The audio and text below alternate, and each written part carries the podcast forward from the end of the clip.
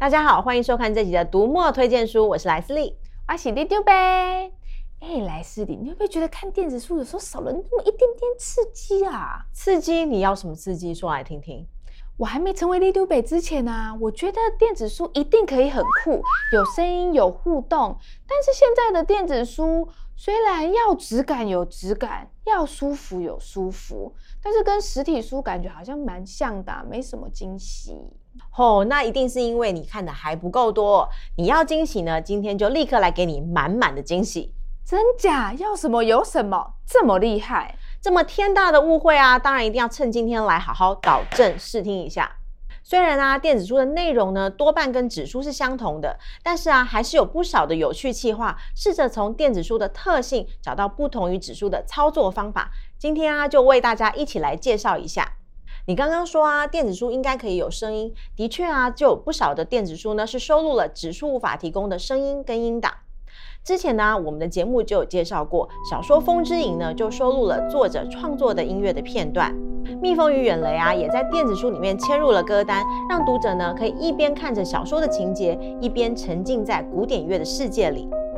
对耶，你这么一提，好像有不少书都有作者朗读诶。没错没错，所以你还是有跟上的嘛。像是郭强生的《甜蜜与卑微》，徐悔之的《但愿心如大海》，跟刘芷瑜的《女神自助餐》，都由作者本人呢准备了专属的音档 bonus，让读者有机会听听看作者直接朗读文本的魅力，也能够碰触到文字背后的情绪跟声音。南方家园出版社呢也特别请来了演员邓九云来跨刀，为市面上呢已经有非常多版本的经典作品。绒毛兔来朗读一段，这也是为自家作品加分的一个妙招哦。另外啊，克雷德桥的作者朱萨克，二零一九年来台湾的时候呢，还特别为台湾的读者亲身朗读了一段，非常具有纪念意义哦。我记得啊，刘子瑜除了帮女神自助餐录了朗读，好像还有另外一本免费的火车做梦诶。说到免费，你也是挺灵光的嘛。没错，之前呢，我们也介绍过，为了让作品呢在上市的期间可以拥有更多的曝光的机会，也号召读者来留下好评。很多出版社呢都会推出免费的试读本。哦，你刚刚说到的《火车做梦》啊，是免费有声书的概念，但是啊，更多的是直接把文本的其中一个部分直接抽取出来做成试读本。像《金翅雀》啊，《基地》呀，或者是《帝国之秋》的大部头的小说，这些试读本啊，甚至可以到数万字之多呢。我觉得我们真的很佛心哎，不但有各种优惠，还帮读者把厉害的免费书整理好，随时更新传便便。这么好的服务哪里找？读者读书开心，找书方便，自然增加他购书的欲望啊！这也是另类的行销喽。说到另类的行销啊，接下来为大家介绍一些非常有趣的书籍。这些书啊，只有电子版。有的是其他内容产品的延伸，有的是让读者啊有机会去收藏那些无法变成纸书的作品。来自香港端传媒呢，就是个中的好手。端传媒啊是非常早就开始推行订阅制的新闻媒体，读者啊必须要付费才能看到新闻的全文，而他们也把一些深度的报道呢集结成册。透过电子书的策展跟聚焦，新闻不再只是单点的事件报道，反而有机会被更多的人看到。对读者来说呢，也是另类的试读，有机会先了解一下编辑团队的议题的深度跟走向。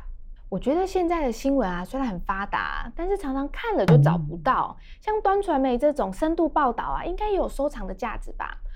哎，你今天吃了什么当早餐？也分我一点啊！任督二脉都打通了，脑袋特别灵光哎。哼，那是因为你们平常都小看我了，好吗？好吧，今天就姑且让你嚣张一下。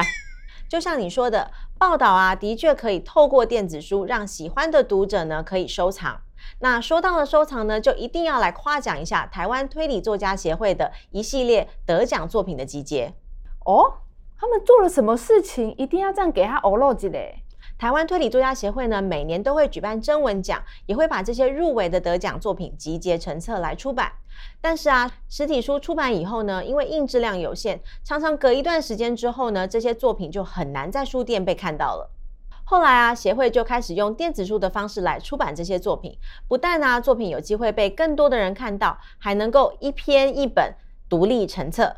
哇，等于是你入围了，就有机会拥有一本属于自己的出版作品。哦，这听起来超威的。是的，而且啊，据说还创造了比原本更好的销售，一举数得。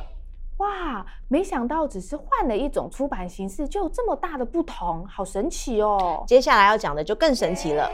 喜欢恐怖小说的读者啊，应该都看过或者是听过作家林晶的作品。他也是这几年呢、啊、非常善用电子书特色的作家哦。两年前呢、是林晶入行二十周年的纪念，他就亲自安排了非常多的活动呢，作为给读者的礼物，像是他的入行作品的一日铜板价的优惠啊，还有精选的套书的优惠。另外啊，我们还特别收集了林经发表在 Facebook 或者是部落格的一些短篇或者是番外，集结成原生的电子书节日计划，当成是回馈读者的限量礼物哦。哇哦，电子书 only 这种限量礼物对粉丝来说真的是很有感。对啊，而且啊，林经真的很厉害，可以一直推陈出新。二零二零年的时候啊，他还趁着农历七月推出了一个超新奇的作品。他邀请了同领域作家星子啊、Misa 尾巴跟龙云一起呀、啊，用鬼月为题来写故事，集结成鬼月限定的电子书合集《七月》。这种限时商品啊，超容易撩拨读者的购物欲望，话题性十足。哇，鬼门开就开卖，鬼门关就停卖，这也太会了吧？对啊，屹立在台湾恐怖小说二十年的功力啊，绝对是不容小觑。其实啊，读墨团队非常欢迎内容啊，或者是出版社在我们平台上面利用电子书的特色来进行各种的行销跟内容的实验。最近作家何曼庄呢也出版了两本电子书 only 的小说，EP One、EP Two。他善用了电子书呢，不受篇幅限制的弹性跟速度，在 COVID-19 大环境之下呢，你可以跟书中的主角一起感受到全球疫情的牵动，内外呼应的这种感觉呢，读起来也是特别有感应。另外啊，我们刚刚提到的端传媒呢，现在呢也跟读墨正在进行一个非常有意思的连麦活动，就是畅读一加一。畅读这个我略懂略懂，但是畅读一加一就是什么升级版啊？嘿嘿，还是有你不知道的事情吧？畅读一加一呢，指的就是端传媒的内容订阅跟读墨站上的人气畅读两个一起购买，就可以得到七折的优惠，非常划算。这也是读墨站上人气畅读首度与其他内容合作行销的新尝试，也希望大家多多支持。嗯，两种畅读一次满足，听起来真的很优呢。没想到我们有这么多种电子书商品，这种电子书专属的感觉真的好幸福哦。其实啊，每年独立回顾的零电组推书奖呢，都是小编精选当年最有创意的一些电子书的企划。除了刚刚讲到的一些案例之外呢，每年呢都还会有一些新的尝试，也欢迎大家一起来走走逛逛，给我们出版社跟作家一些实质的鼓励。想知道电子书能玩出哪些创意吗？想知道读墨帮大家生出多少好康吗？今天讲到的书和活动，Little Bear 都帮大家整理在这里喽。那这集的读墨推荐书，我们下次再见，拜拜。拜拜。